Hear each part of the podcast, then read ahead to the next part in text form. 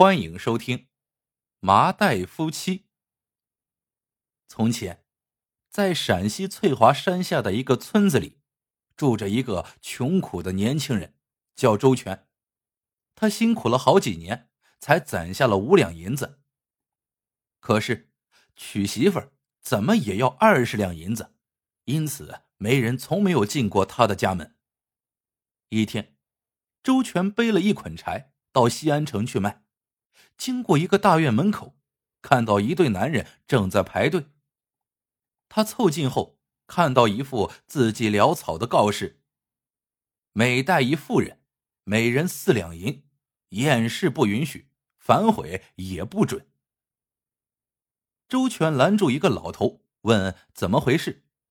老头低声告诉周全：“陕西提督叛变了，为了筹打仗的银子。”抢来的妇女，不论老少美丑，嘴里一概塞上布条，用麻袋一套，麻绳一捆，在军营里出售，谁买走就是谁家的人。周全一听，不卖柴了，跑回家一趟，把自己攒的五两银子拿了出来，排在了队伍后头。不一会儿，轮到了周全，他递给把总四两银子。把总掂了掂分量，一边记账一边招呼：“拿人。”边上的军士即刻进门。不一会儿，提出一个麻袋扔在了周全眼前。周全想赶紧解开看看，被把总看见了，呵斥道：“哎哎哎，别在这里碍事，背回去之后慢慢看。下一位。”周全背着麻袋走了一段路。忍不住解开了麻袋，放出了人。仔细一看，竟是一个如花似玉的姑娘，泪花闪闪，好比梨花带雨。周全有些后悔了，他不禁动了恻隐之心，说道：“你家是哪里的？我送你回去吧。”姑娘说：“她叫桂花，家里人被叛军杀光了，她无处可去，愿意跟周全回家。”周全想想这兵荒马乱的，于是就带他回了村里。过了一段时间，桂花看周全勤劳朴实，就嫁给了他。话说，村里有个财主叫张大，媳妇儿姓黄，样貌丑陋，是个大醋缸。张大背后叫他呀“黄脸婆”。张大看周全新娶的媳妇儿那么漂亮，心里嫉妒坏了。于是就想把桂花夺过来据为己有。张大想了三天三夜，终于想出了一个好主意来。张大悄悄的进了一趟城，又上了一趟翠华山。回来才一天，突然来了几个士兵，闯进张大家，将黄脸婆用麻袋一罩，扛走了。没多久，山上跑来一股土匪，不抢钱不抢粮，跑到村里用麻袋。套走了周全。原来，张大悄悄进城一趟，向叛军的一个军官送了点银子，让他带士兵专门跑一趟，把黄脸婆抓走卖掉。张大上山呢，是去找翠华山上的土匪李赖子。这李赖子呀，做的是买卖人口的勾当。现在张大把银子送上门，李赖子二话不说，安排了人把周全抢走了。张大假意哭了一阵，其实心里高兴坏了，现在可以下手了。谁知桂花抵死不从，手持剪刀要拼命，张大百般纠缠，就是不能得手。他骂道：“晦气！离开你桂花，张大我就找不到漂亮姑娘了。我也进城买去，还要多买几个。”张大立马备了银子，进城去买媳妇儿。他进了城，在军营门口把四十两银子递给了把总，又悄悄从怀里拿出五两银子塞到了把总手里，嘴里悄声说道：“大人，小人想买几个丫鬟回家干粗活，哎，您呀行个方便，让我进军营自己挑一下。”把总将银子揣到自己兜里，呵呵一笑，说道。可以，但规矩不能破，你只能隔着麻袋摸着挑。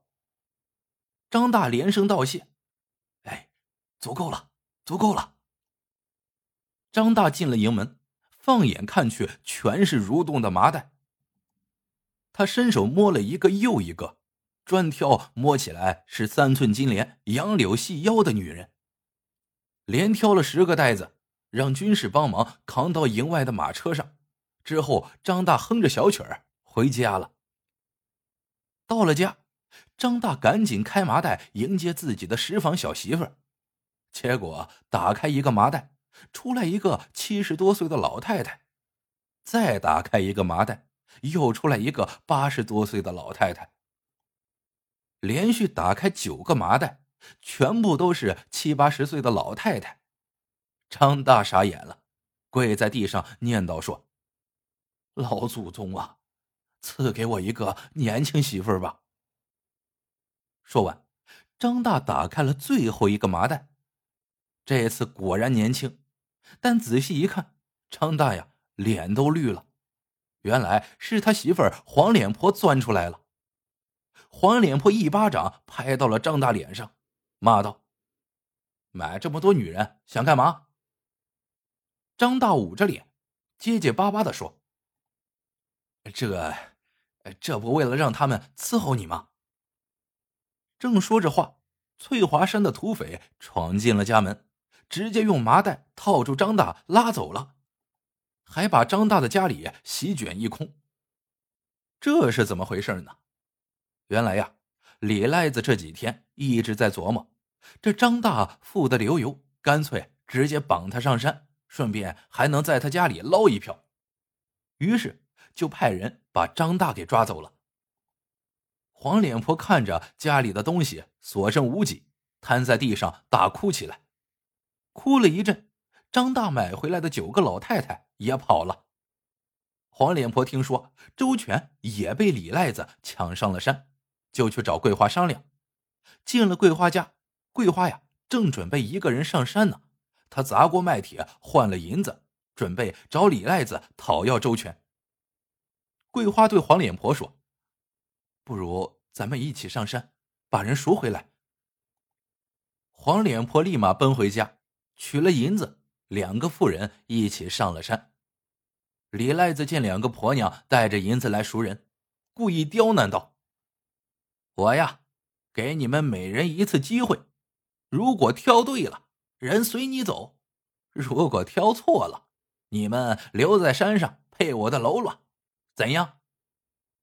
桂花他们救人心切，点头同意。先是桂花挑，他在一堆麻袋跟前逐个捏了捏。没几下就选中一个麻袋，打开一看，正是周全。李赖子看不明白，问怎么回事。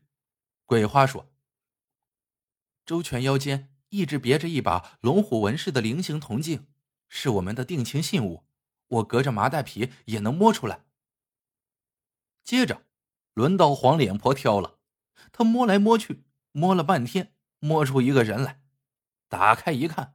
果然是张大，李赖子服了，放他们下了山。张大在路上哭着问：“老婆，你是怎么摸出我来的？”黄脸婆感叹的说：“还别说，一开始呀，我是真没底，等把所有人都摸了一遍，我呀心里就有数了。这帮人全都骨瘦如柴，就你长得最胖，我想应该就是你。”跑不了。张大回到家里，没了银子，也没了粮食。经过这么一折腾，过上了穷苦的生活。那边呢，周全和桂花相互救过对方一回，感情因此更加深厚了。两人全心全意过日子，这日子呀，慢慢红火了起来。